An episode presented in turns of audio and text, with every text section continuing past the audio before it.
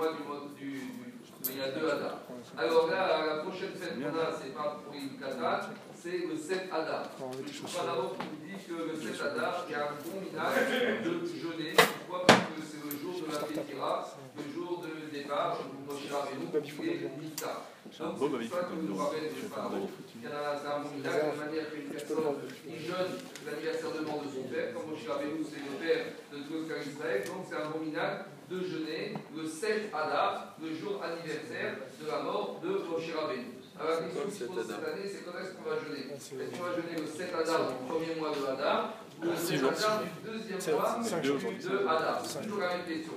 Et là, c'est un peu plus difficile à résoudre parce qu'il y a des arguments en faveur du premier mois de Hadar, il y a des arguments en faveur du deuxième mois de Hadar. On va commencer d'abord les arguments pour jeûner en faveur du 7 du deuxième mois de Hadar. Qui disent qu'il faut le deuxième mois de Hadar avant Rosh Pourquoi Parce que ça c'est juste à côté de la fête de Pourri. Et on sait que Haman, quand il a tiré au sort, il a tiré au sort le mois de Hadar parce qu'il s'est dit c'est le jour de la mort de Moshe Rabbeinu. Donc c'est un bon siman pour la destruction du clan Israël. La seule chose qu'il va oublier Haman, c'est que Moshe Rabbeinu était également né le 7 Hadar. C'est pour ça que finalement son stratagème, n'a pas marché. Mais les Mekoubarim, ils vont plus, ils vont plus loin, ils font des rapprochements étonnants entre Mordechai et Moshe Rabbeinu. Euh, Rabbi Nathan Elvich, euh, euh, Rabbi il ramène dans Harod Vache, que les Mekoubarim disent que Mordechai, c'était le Gilgul, la réincarnation de Moshe Rabbeinu. Et il ramène pour ça pour preuve, par exemple, sur Moshe, comme on l'appelle dans la Torah, Ve'aish Moshe. Et sur Moshe Rabbeinu, qu'est-ce Ish. Donc on voit notion de Ish a été utilisée pour Moshe et Mordechai. Il y en a qui disent que Haman, c'était le Gilgul de qui? De l'Égyptien que Moshe Rabbeinu avait tué. Et donc Haman est revenu pour venger la mort de cet Égyptien qui avait été tué par Moshe Rabbeinu. Et il continue de la même manière le Rida que Esther, c'était le Gilgul de Bithia Paro, de la fille de Paro. Et c'est pour ça que Moshe euh, a adopté Esther pour, par euh, reconnaissance par rapport à ce que Bithia Paro avait fait à Moshe Rabbeinu.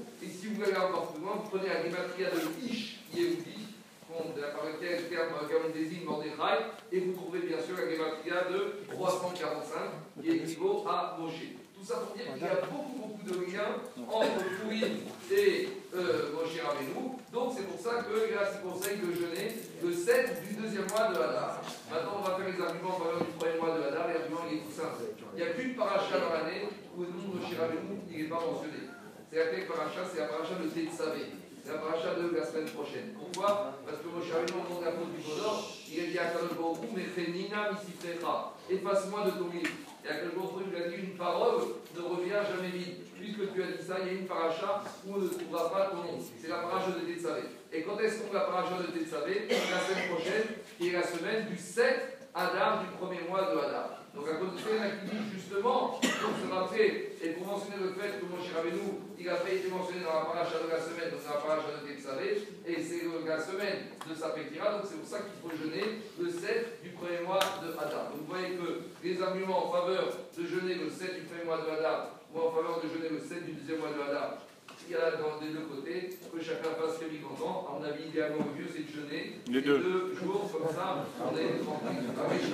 Amen. Amen.